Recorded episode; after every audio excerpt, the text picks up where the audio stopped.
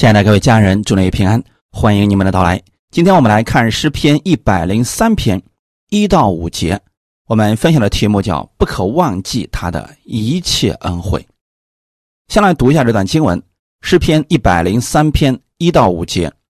我的心呐，你要称颂耶和华；凡在我里面的，也要称颂他的圣名。我的心呐，你要称颂耶和华。不可忘记他的一切恩惠，他赦免你的一切罪孽，医治你的一切疾病，他救赎你的命，脱离死亡，以仁爱和慈悲为你的冠冕。他用美物使你所愿的得以知足，以致你如婴返老还童。阿门。先来做祷告。天父，感谢赞美你，谢谢你带领我们来到你的面前，借着这样的话语，也赐下我们所需要的祝福。每一天，我们都需要你给我们供应，带着你的力量而生活。新的一周的开始，我们不知道会发生什么事情，但我们相信你与我们同在，你赐福给我们，你帮助我们，没有人能够抵挡。圣灵借着这样的话语，让我们知道我们当如何去行，更让我们借着这样的真理。更多的认识你，把下面的时间交给圣灵，帮助我每一个寻求你的人都能得着供应。奉主耶稣的名祷告，阿门。这是大卫的诗篇，是一篇关于感恩的诗篇。很多人很喜欢这里边的句子，可能是大卫年老的时候所写的。他回过头来看看自己的一生。充满了坎坷，但是也是充满了神迹奇事。在他的人生当中，他看到了神一次次的拯救，因此大卫数算神给他的恩惠，好像是他对他的心在对话，实际上也是希望后面的人能明白神，认识神。也能经历与神这样美好的关系。他叫人不可忘记神的一切恩惠，因为神赦免我们的罪，医治我们，救我们的命，用美物使我们知足。不单单是为个人而写的，也是为所有神的儿女而写的。因为大卫也希望每一个神的儿女都能够如此。真实的称颂神，因为在大卫的心里边，他知道耶和华有怜悯，有恩典，不轻易发怒，且有丰盛的慈爱。神没有按照我们的罪过报应我们，却是不断的将他的恩典赐下来。大卫写过很多的诗篇，他也经历过很多次神的拯救。但回过头，他看一看，他看到更多的是神的恩典。如果一个不信主的人，他回过头来看看自己的人生，可能更多的看到的是劳苦愁烦。信主的就不一样了。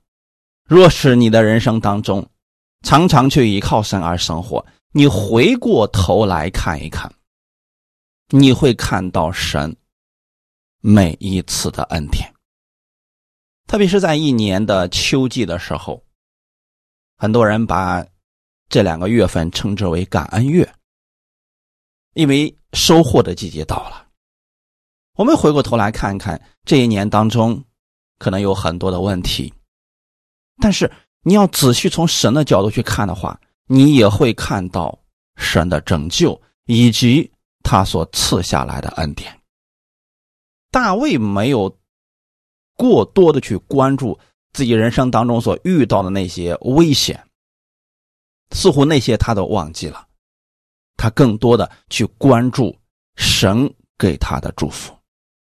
如果不曾有过这些与神的经历，对神的感恩很有可能只是形式，或者是表面式的。就拿第一句来说。我的心呢？你要称颂耶和华，凡在我里面的，也要称颂他的圣名。很多人去教会的时候也会去感谢神，很多人祷告之前也要先感谢神。但感谢神为什么而感谢呢？很多人给出了不同的答案。有的人说，因为耶和华以感谢为宝座啊，你只要感谢他，他就乐意赐福给你。似乎这些竟然变成了交换。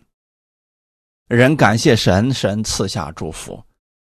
那过去很多人对偶像不就是这种敬拜方式吗？大卫不是这样的，他似乎是在对自己的心对话。我的心呐，你要称颂耶和华。当他说这个话语的时候，是从内心当中真的感谢神。因为他经历过神无数次的拯救，很多时候真的就是在死亡的边缘，神拯救了他。所以每次大卫他向神如此感恩的时候，那是有理由的。许多人把感谢神、读经、祷告、聚会变成了一种形式，甚至成为了一种负担。他看到别人感谢神，如果他不感谢神。他都觉得自己对不起神。他看到很多人做见证，自己也特别想去做见证，但是不知道说什么，所以最后变成了一句感谢神。弟兄姊妹，我不希望我们弟兄姊妹所有的感谢神只是一句口头语。愿意你们每一个人都能够亲自的经历神的美好。这位神。不在你的生活以外，就在你的生活当中，所以你认识到他的美好了，在生活当中去依靠他而生活，这样的见证就会产生在你的生活当中。一旦这样的见证出来以后，你就会对神发出感谢，而那个感谢是有理由的，你知道那是神所做的。很多人之所以。把感谢神变成一种口头语，很有可能就是因为没有真实的经历过神的美好。就拿祷告来说也是一样的。有些人告诉一些信徒说：“因为你是基督徒，所以你必须要祷告。如果你不祷告的话，你就不是基督徒了，神就不喜悦你了。”这就会变成一种负担，变成一种重担。可大卫。他向神的感恩，向神的祷告，向神的赞美，不是有人逼着他让他如此去做的，而是他从内心当中一想起这位主，他里面充满了感恩，因为神拯救他不是一次两次，是很多次，所以他每次想起神的这些美好的时候。心里就充满了感恩。我的心呐，你要称颂耶和华，凡在我里面的也要称颂他的圣名。因为在大卫的心里边，他知道神是值得他如此称颂的，所以他是从内心当中发出来的真实的感恩。阿门。如果我们跟神之间的祷告变成一种负担的话，那你就会不停的去看时间。如果你听到聚会不是享受与神的同在，那么你就会不断的看其他的人，看时间过去了多少。但如果你是在其中感受到了神的同在，甚至说借着这样的话语你得着供应了，你会觉得时间过得很短。为什么有些人祷告了几个小时，他才发现，哎，怎么时间过去的这么快呢？在他的心里边，他享受与神的同在了。大卫其实是这种状态，他对神的感谢是发自内心的。大卫透过这样的方式，也是要提醒自己。我不能忘了过去神对我所做的一切事情，这些事情是不可以忘记的。这就类似于我们经常会在电影或者历史当中看到一些人，他遇到了危险，有一个人救了他，这个人就是他的救命恩人了。他会把这件事情一直记在心里，每次见到他的恩人的时候，他心里面就充满了感恩。那或许那个人真的只是救了他一次，可是我们的神呢？他拯救我们无数次，一次一次的拯救我们，所以我们对神的这种感恩是不能忘记的。哈利路亚。第二节说：“我的心呢，你要称颂耶和华，不可忘记他的一切恩惠。”大卫。他从内心里边感谢神，称颂神。他是想起了神的恩惠。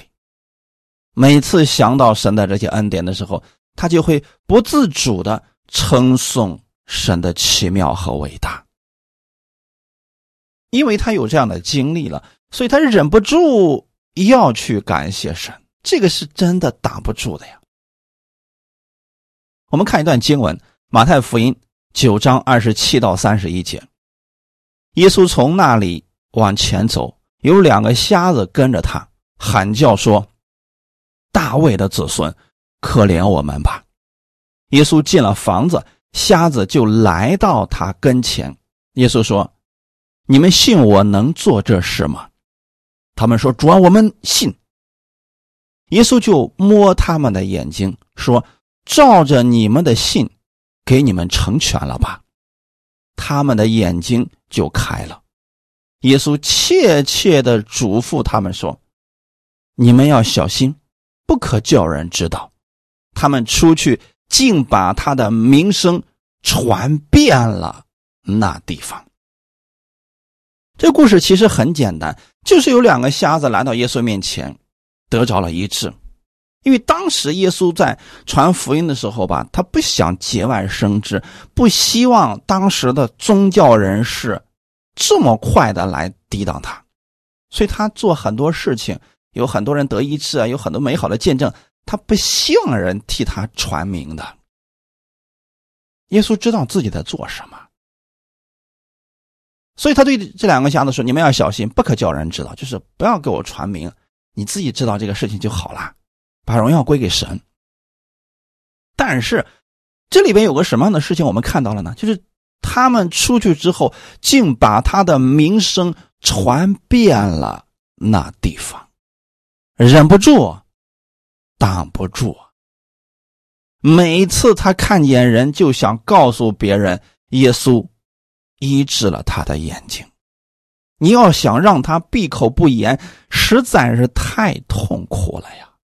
而大卫实际上就是这种心情在称颂神。你想让他闭口，对他来说太痛苦了。但是有些信徒正好反过来，你让他不断的称颂神，他说太痛苦了，我不知道说什么呀。这说明跟神真的没有太多的经历嘛。不仅仅是在圣经上记载过这样的事情，那我们过去服侍过很多人，他们的生命翻转了，他们的病得医治了，这些人也是忍不住的。见了一个人就想给他传福音，特别是那些过去得了绝症的人，他们被神医治了。他看到其他人得病了，就想给他传福音，就让他去信耶稣，因为他自己得着了，他就希望跟他有类似经历的人也来得着耶稣的恩典。而这种力量不是外界强加给他的，而是他心甘乐意的。去做这个事情的，大卫对神的称颂是发自内心的，是任何人都挡不住的那一种。阿门，因为他跟神有过无数次这样的经历啊。你们知道大卫是这样的吗？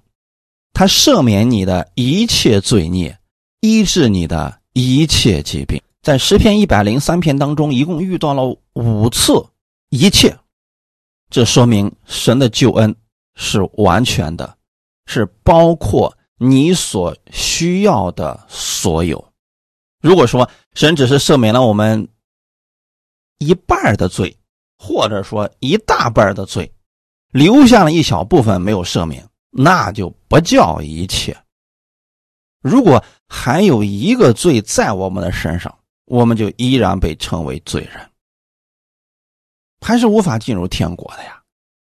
但是神对我们的赦免呢，是一切的罪孽都赦免了，这就说明神的救恩是完全的。主耶稣流出宝血，使我们一切的罪都被赦免了。你是如何理解一切罪孽呢？所以，当你去想这个事情的时候，你就能看到神在你身上的恩典了。因为耶稣流出宝血，把你一切的罪孽都赦免了，还清了代价，所以天父不再纪念你的罪孽了。这就是神在你身上所做的真实的事情。阿门。医治你的一切疾病。这是一个应许。过去你可能说，我经历过神在我身上医治的大能，现在也可以，以后也是可以的，因为神给了我们这样的应许，显出他是满有恩慈的主。以弗所书第一章三到七节，愿颂赞归于我们主耶稣基督的父神。他在基督里曾赐给我们天上各样属灵的福气，就如神从创立世界以前，在基督里拣选了我们，使我们在他面前成为圣洁，无有瑕疵；又因爱我们，就按着自己意志所喜悦的预定我们，借着耶稣基督得儿子的名分，是他荣耀的恩典得着称赞。这恩典。是他在爱子里所赐给我们的，我们借着爱子的血得蒙救赎，过犯得以赦免，乃是照他丰富的恩典。阿门。在以弗所书第一章一开始的时候，也是感谢神。保罗说：“愿颂赞归于我们主耶稣基督的父神。”他是在感谢父神。为什么感谢他呢？后面给出了。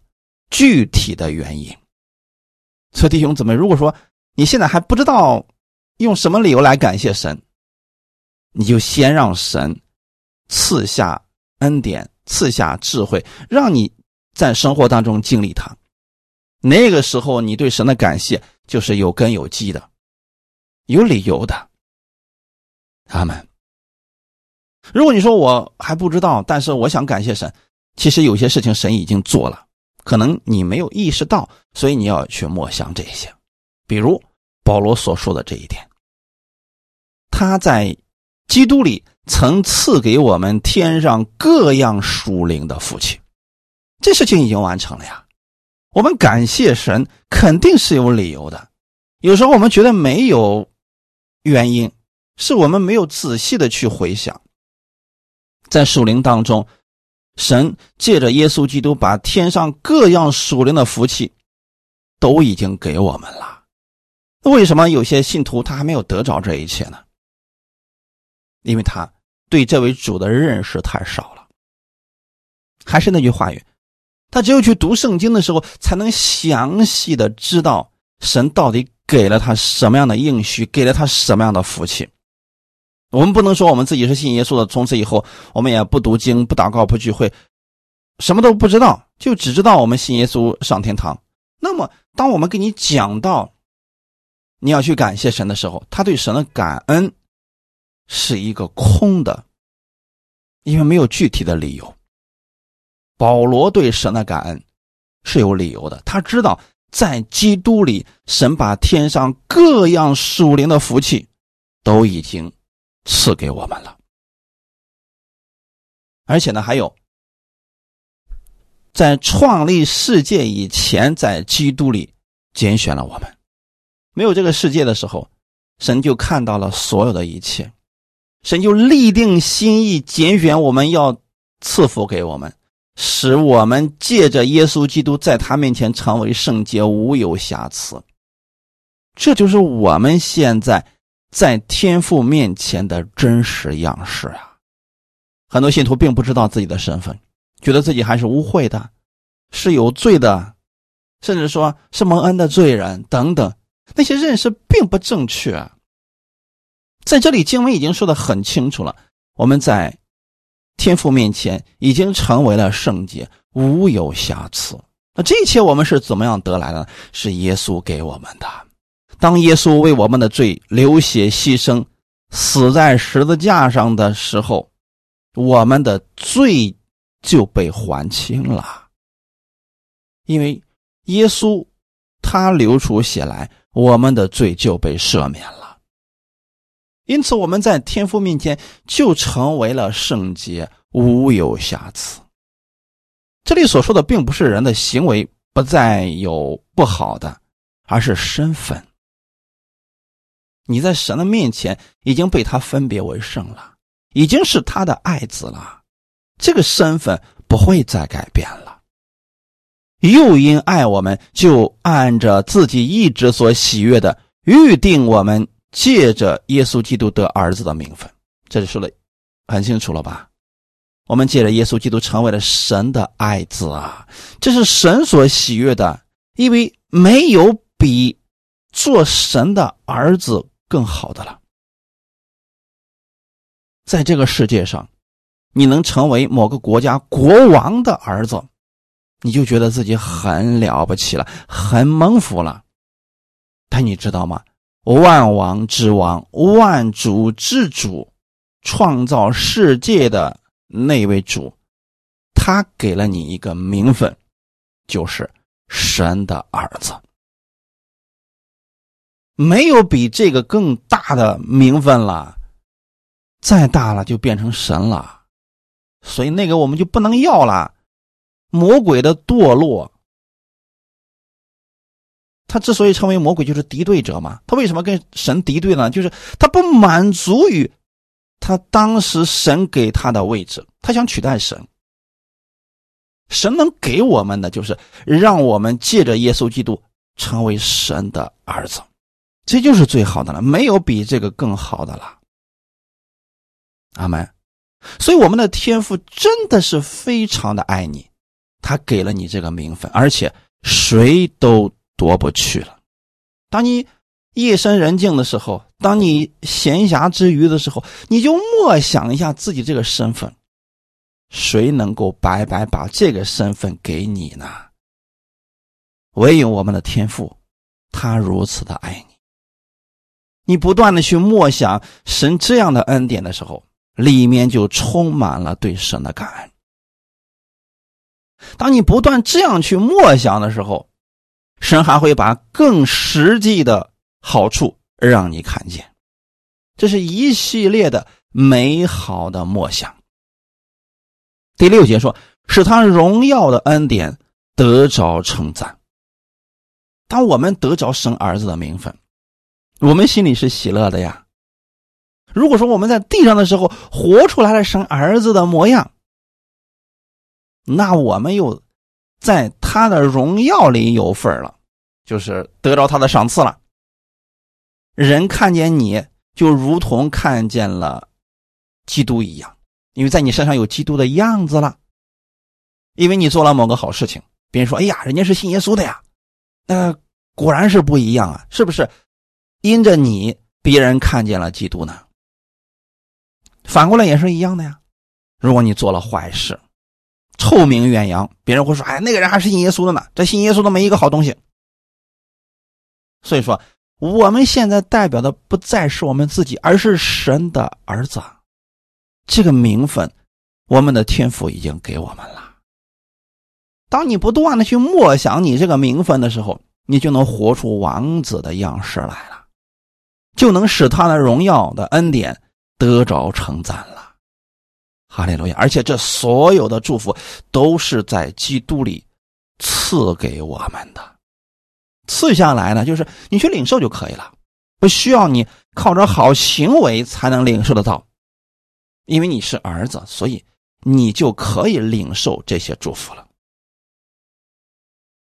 我们借着爱子的血得蒙救赎，过犯得以赦免。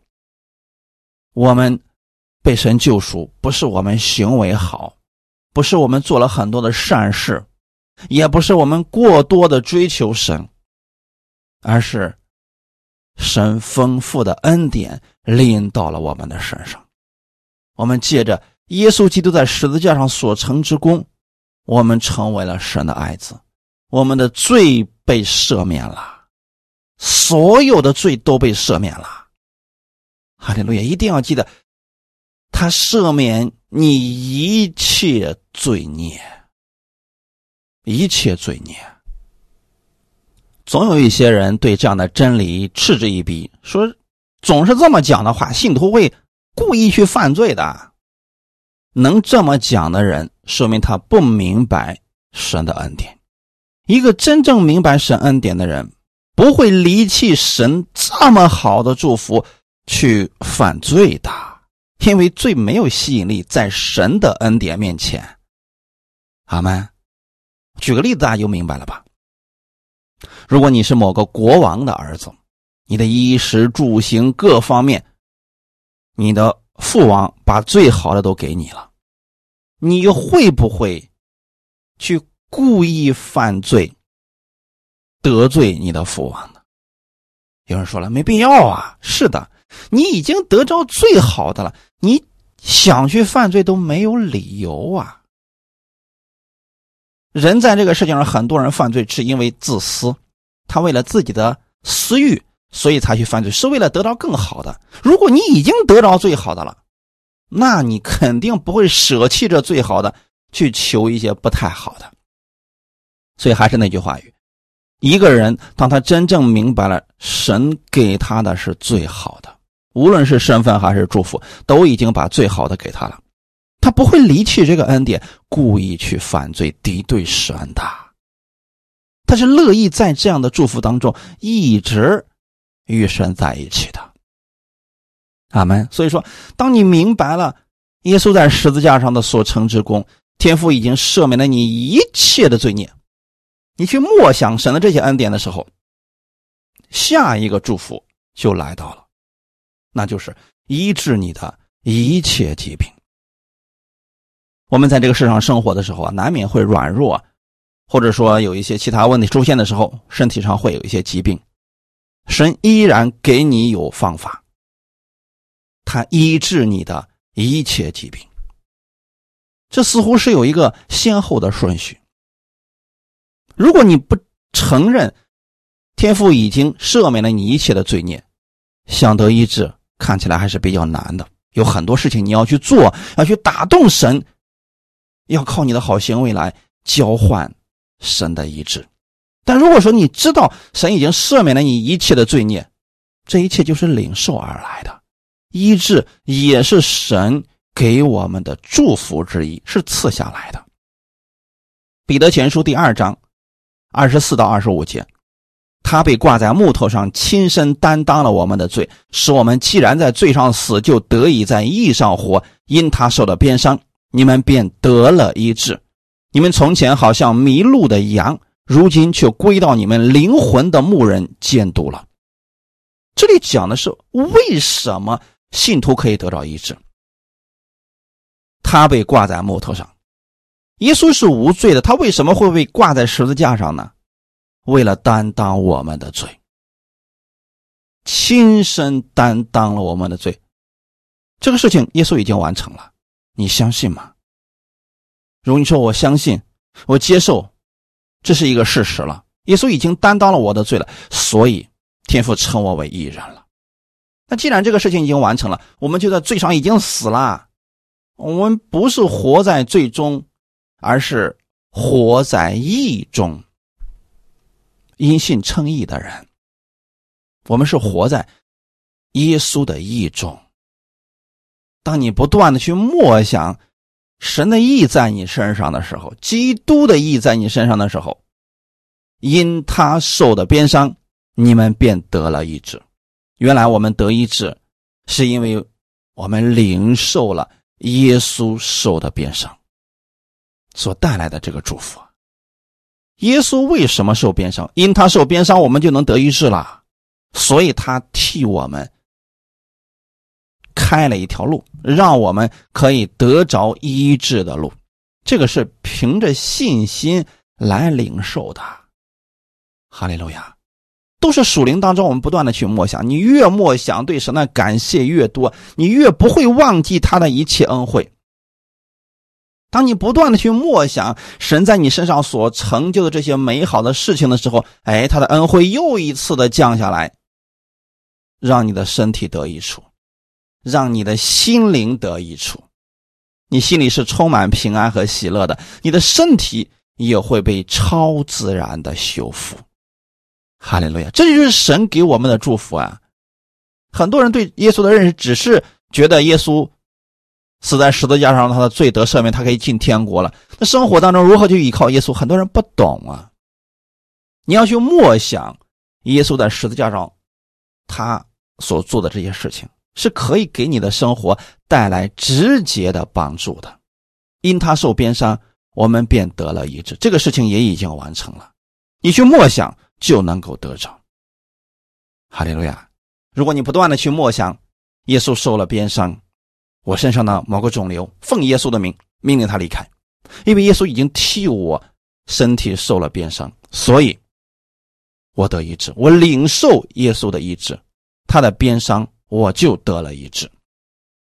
不断的去默想，不断的去默想，可不是主啊，求你医治我，请你可怜我，医治我吧，不是这个样子，是我们领受他的应许。不忘记他的恩惠，你去默想的时候，这个恩惠就降临到你的身上了。二十五节后面还有一句：“你们从前好像迷路的羊，如今就归到你们灵魂的牧人监督了。”这是一个比喻。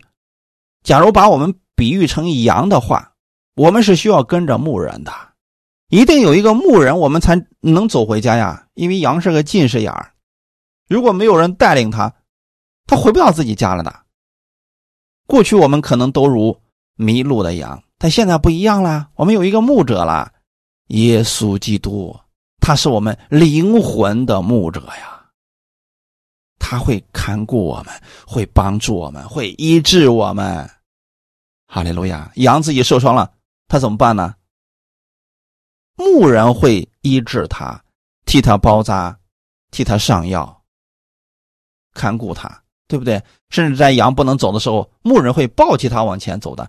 这是牧人对他的爱和帮助啊！你可以把这个称为恩惠。神其实对每一个他的孩子都是这样的。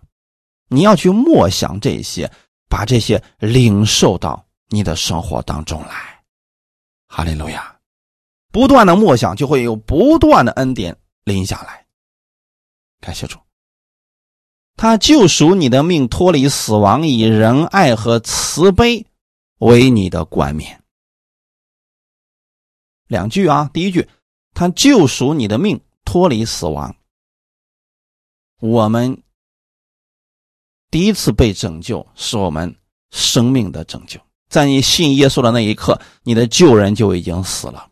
那过去的那个旧人是在罪恶当中的，在神的眼中跟神是仇敌。但是那个人死了，耶稣把他的生命给了你，所以你是新造的人，旧事已过，一切都变成新的了。这是神救我们的。还有呢，就是我们信了主之后，我们生活当中也需要他来救我们脱离死亡。很多时候我们遇到危险的时候，我们不知道怎么办，但是神一次次的拯救我们脱离死亡。大卫一生当中就经历过多次神的拯救啊。诗篇二十七篇五到六节，因为我遭遇患难，他必暗暗的保守我，在他亭子里，把我藏在他帐幕的隐秘处，将我高举在磐石上。现在我得以昂首，高过四面的仇敌。我要在他的帐幕里欢然献祭，我要唱诗歌，歌颂。耶和华，感谢主，你有有没有发现，诗人他过去遭了灾难了，他相信神会保守他，神会把他藏在帐幕的隐秘处，神会把他高举在磐石上。等这一切患难过去了，他得以昂首挺立，高过他的仇敌了，所以他欢然献祭、唱诗歌、赞美神，都是有理由的呀。如果你还不曾有实际性的神拯救过你、帮助过你的这些经历，你可以祷告。生活当中遇到问题的时候，你说：“主啊，你帮助我，我特别想经历你的恩典。你让我知道你的话语是信实的，就可以使用他的话语胜过你当下的问题了。你一定是可以经历的。”阿门。给大家讲一个大卫的见证。大卫是神所拣选的仆人，大卫很忠心。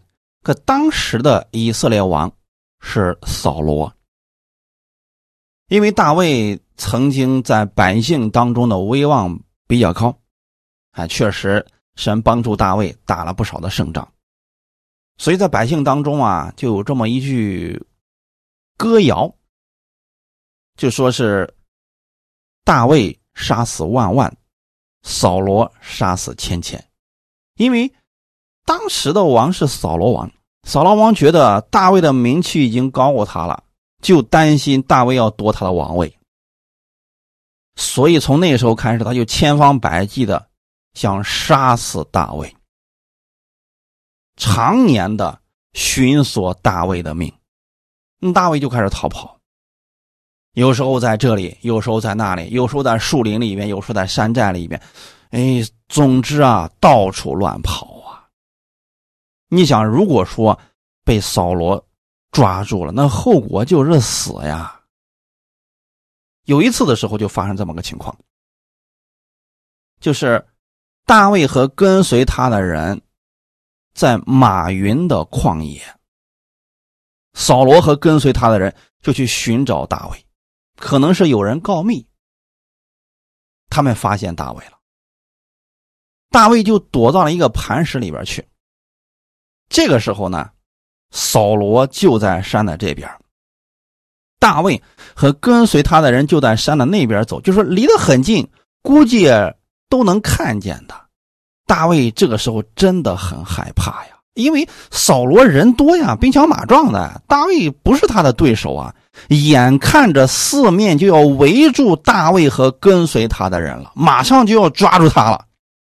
就在这个时候，忽然有使者来报告扫罗说：“非利士人犯境抢掠，请王快快回去。”于是扫罗就不追赶大卫，回去攻打非利士人。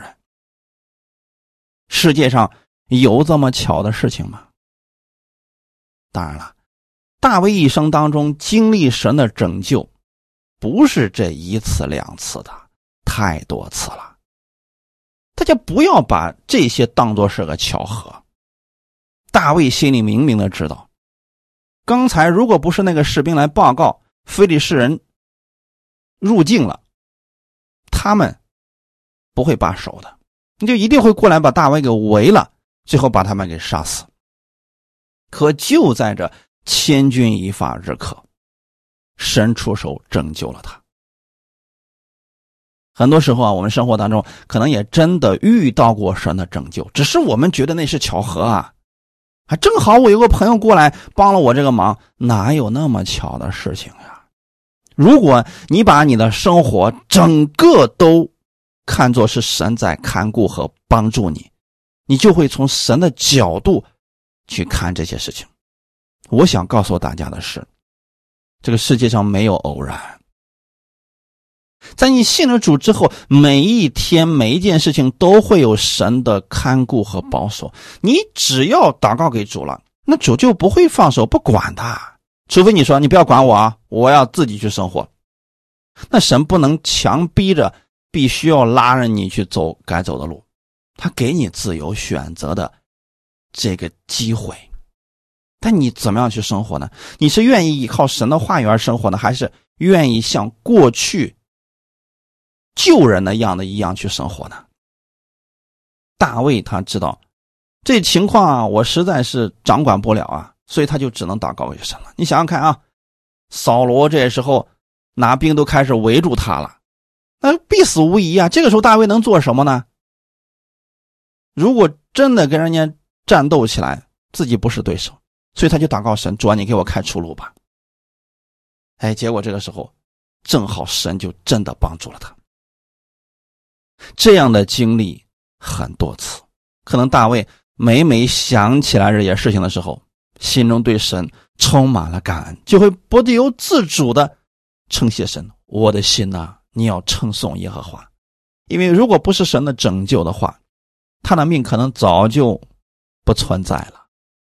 回过头来看看，其实我的人生也是这样的，如果没有神的拯救，可能都不知道。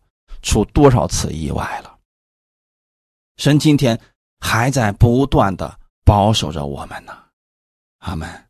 这是旧约里边的，我们讲一个新约里边的故事吧。保罗也是如此的呀。哥林多后书第一章十节说，他曾救我们脱离那极大的死亡，现在仍要救我们，并且我们指望他将来还要救我们。这是保罗所说的话语。为什么他能说这样的话语呢？保罗说。他曾救我们脱离那极大的死亡，你可以把这个死亡理解为出死入生。我们过去是罪人，耶稣救我们脱离了那个罪人的身份，救人死了，我们现在成为了义人，这是一个极大的死亡，我们已经脱离出来了。现在仍要救我们，我们成为了神的儿女。耶稣没有放手说：“行啦，我已经救你进天国了，剩下的事你自己去过吧，不要麻烦我了啊。”除非你遇到特别难的事再来找我吧。没有啊，你成为神的儿女了，每一件事情上，神还乐意帮助你，仍然要救你，并且我们指望将来他还要救我们。什么意思呢？我们这个身体啊，因为带着肉身嘛，所以难免有软弱、有疾病、有问题，但是他还要来救我们。他第二次再来的时候，就要拯救我们这个身体，变成灵的身体。我们从此以后再也不受肉身的这些限制了，所以他一直在拯救我们，过去、现在、将来，他都要救我们呢。在耶稣基督第二次还没有来之前，那我们应当带着盼望，不要忘记他的一切恩惠啊。保罗没有忘记啊，他曾经写了一段话语，我们给大家读一下《哥林多后书》十一章。二十三到二十七节，他们是基督的仆人吗？我更是，我比他们多受劳苦，多下监牢，受鞭打是过重的，冒死是屡次有的。被犹太人鞭打五次，每次四十，减去一下。被棍打了三次，被石头打了一次，遇着船坏三次，一昼一夜在深海里，又屡次行远路，遭江河的危险、盗贼的危险、同族的危险、外邦人的危险、城里的危险、旷野的危险、海中的危险、假弟兄的危险，受劳碌、受困苦，多次不得睡，又饥又渴，多次不得食，受寒冷，赤身露体。阿门。保罗的这些事情。他为什么要提起来？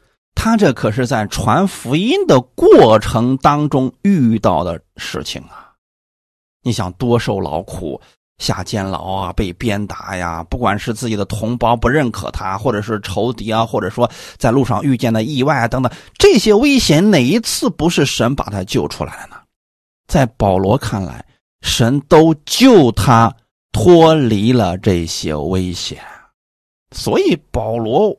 才能对我们的主耶稣有如此坚定的信心和盼望。你们在生活当中经历的神越多，你的信心就越坚定。人与人之间其实这个关系也是这样的。经过生死之交的人，经历过共同生死的人，他们的关系就比别人好一些。如果说两个人只是。平平淡淡的啊，那关系也不会太好到哪里去的。保罗真的是经历过无数次耶稣基督的拯救所以他对神的认识为什么能超越那么多的人呢？跟他的自身经历那是有直接的关系的呀。并且呢，保罗心里十分确定，就是神救了他，而且他也乐意的看神的这些伟大的作为。保罗的意思是什么呢？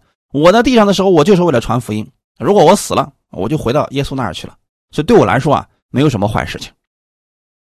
遇到事情了，他会看到神如何来拯救他。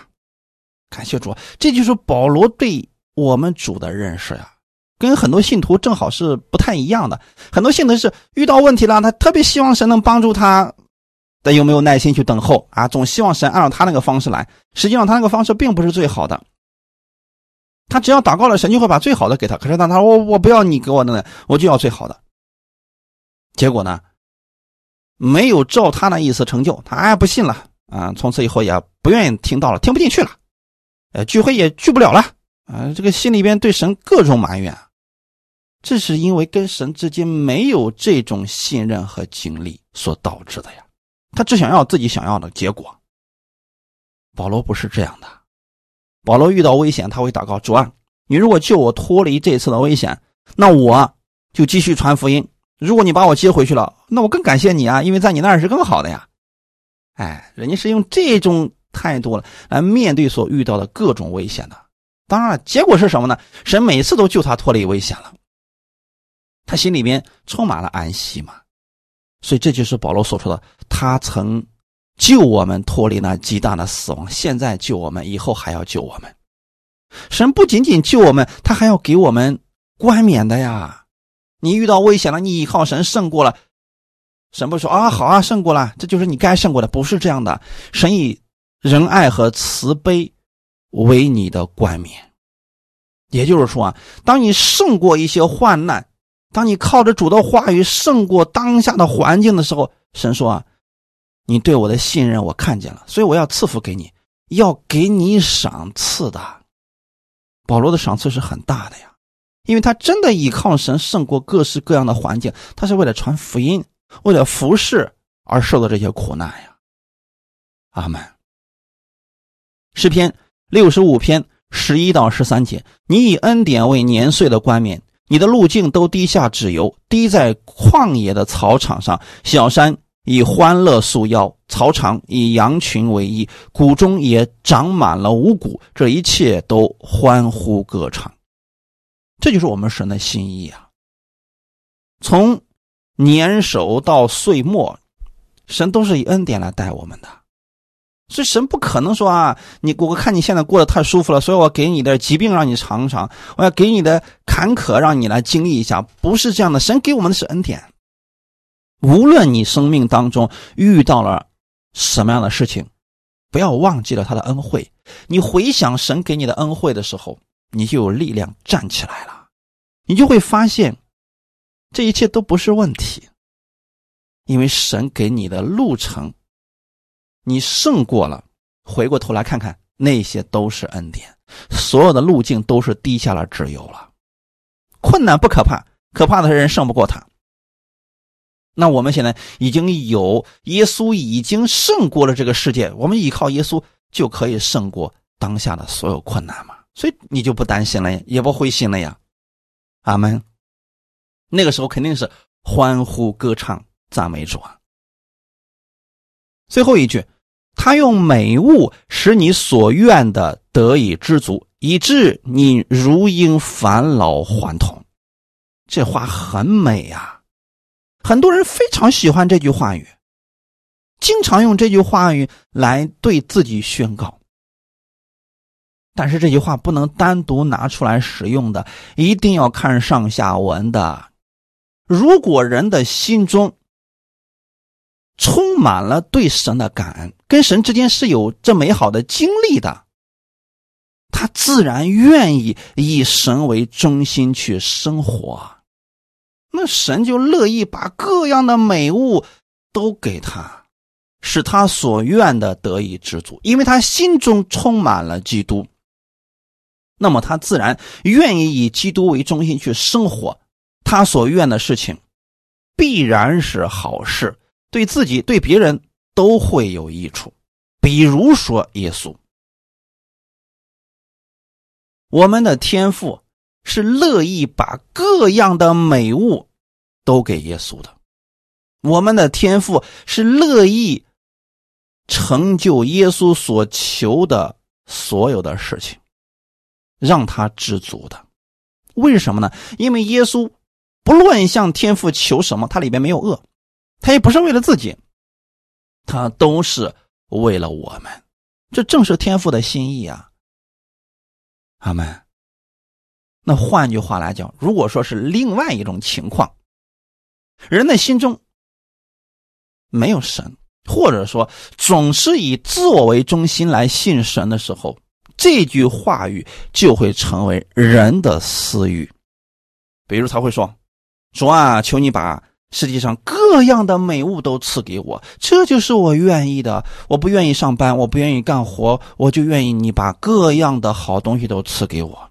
你把万国的财宝运过来给我吧，啊，你把各样的称赞都让人给我吧。我喜欢别人夸奖我，但是我就不喜欢干事情。”你别让我去服侍，你别让我去做事情，这个我我我觉得太难了。